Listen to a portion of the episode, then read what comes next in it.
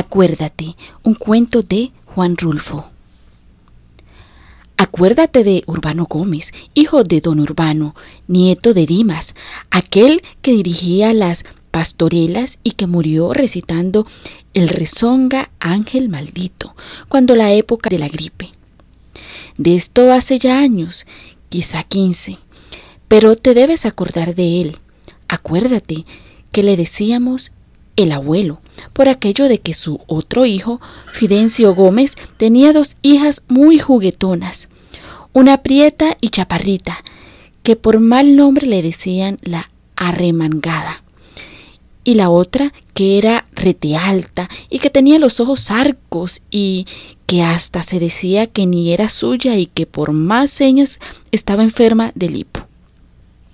Acuérdate del relajo que armaba cuando estábamos en misa y que a la mera hora de la elevación soltaba un ataque de hipo, que parecía como si estuviera riendo y llorando a la vez, hasta que la sacaban fuera y le daban tantita agua con azúcar y entonces se calmaba.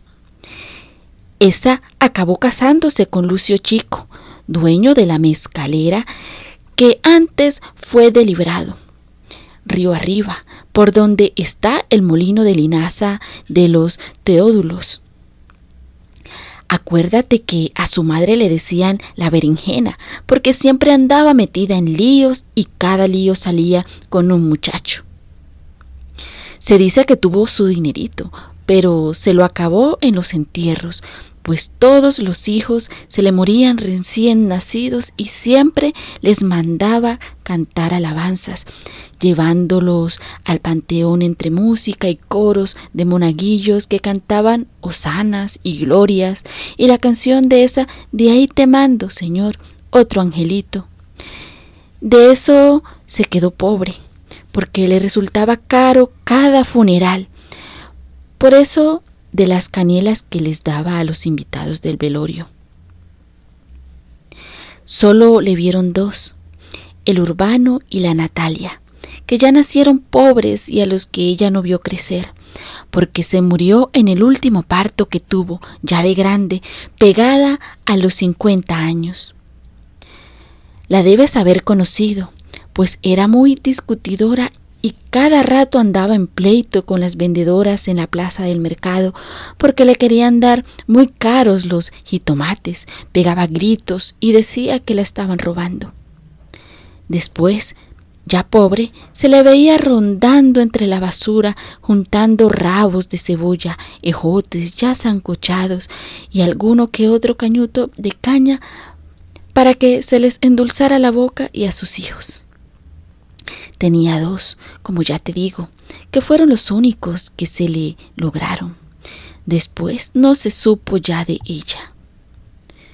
Ese Urbano Gómez era más o menos de nuestra edad, apenas unos meses más grande, muy bueno para jugar a la rayuela y para las trácalas. Acuérdate que nos vendía clavellinas y nosotros se las comprábamos, cuando lo más fácil era ir a cortarlas al cerro. Nos vendía mangos verdes que se robaba del mango que estaba en el patio de la escuela y naranjas con chile que compraba en la portería a dos centavos y que luego nos las revendía a cinco. Rifaba cuánta porquería a media traía en el bolso canicas, ágata, trompos y zumbadores y hasta mayates verdes, de esos a los que se les amarra un hilo en una pata para que no vuelen muy lejos.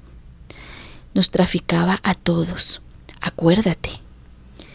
Era cuñado de Nachito Rivero, aquel que se volvió tonto a los pocos días de casado y que Inés, su mujer, para mantenerse, tuvo que poner un puesto de Tepeche en la garita del Camino Real, mientras Nachito se vivía tocando canciones todas refinadas en una mandolina que le prestaban en la peluquería de don Refugio. Y nosotros íbamos con Urbano a ver a su hermana, a bebernos el tepeche que siempre le quedábamos a deber y que nunca le pagábamos, porque nunca teníamos dinero. Después hasta se quedó sin amigos, porque todos al verlo le sacábamos la vuelta para que no fuera a cobrarnos. Quizá entonces se vio malo, o quizá ya era de nacimiento. Lo expulsaron de la escuela antes del quinto año, porque lo encontraron con su prima, la arremangada, jugando a marido y mujer detrás de los lavaderos, metidos en un aljibe seco. Lo sacaron de las orejas por la puerta grande, entre el rizón de todos, pasándolo por una fila de muchachos y muchachas para avergonzarlo.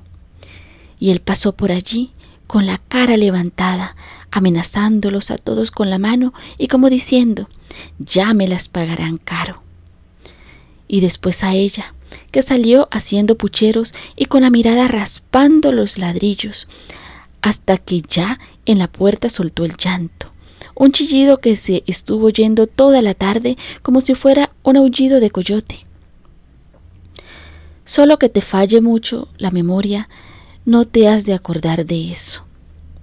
Dicen que su tío Fidencio, el del molino, le arrimó una paliza que por poco lo deja parálisis y que él, de coraje, se fue del pueblo. Lo cierto es que no lo volvimos a ver, sino cuando apareció de vuelta aquí convertido en policía. Siempre estaba en la plaza de armas, sentado en la banca con la carabina entre las piernas y mirando con mucho odio a todos. No hablaba con nadie, no saludaba a nadie, y si uno lo miraba, él se hacía el desentendido como si no conociera a la gente. Fue entonces cuando mató a su cuñado, el de la mandolina. Al Nachito se le ocurrió ir a darle una serenata, ya de noche, poquito después de las ocho, y cuando las campanas todavía estaban tocando el toque de ánimas. Entonces se oyeron los gritos y la gente que estaba en la iglesia rezando el rosario salió a la carrera y allí los vieron al Nachito defendiéndose patas arriba con la mandolina y al urbano mandándole un culatazo tras otro con el mauser, sin oír lo que le gritaba la gente, rabioso como perro del mal. Hasta que un fulano que no era ni de por aquí se desprendió de, de la muchedumbre y fue y le quitó la carabina y le dio con ella en la espalda, doblándolo sobre la banca del jardín donde se estuvo tendido. Allí lo dejaron pasar la noche. Cuando amaneció se fue. Dicen que antes estuvo en el curato y que hasta le pidió la bendición al padre cura, pero que él no se la dio. Lo detuvieron en el camino, iba cojeando, y mientras se sentó a descansar llegaron a él. No se opuso, dicen que él mismo se amarró la soga en el pescuezo y que hasta escogió el árbol que más le gustaba para que lo ahorcaran. Tú te debes acordar de él, pues fuimos compañeros de escuela y lo conociste como yo.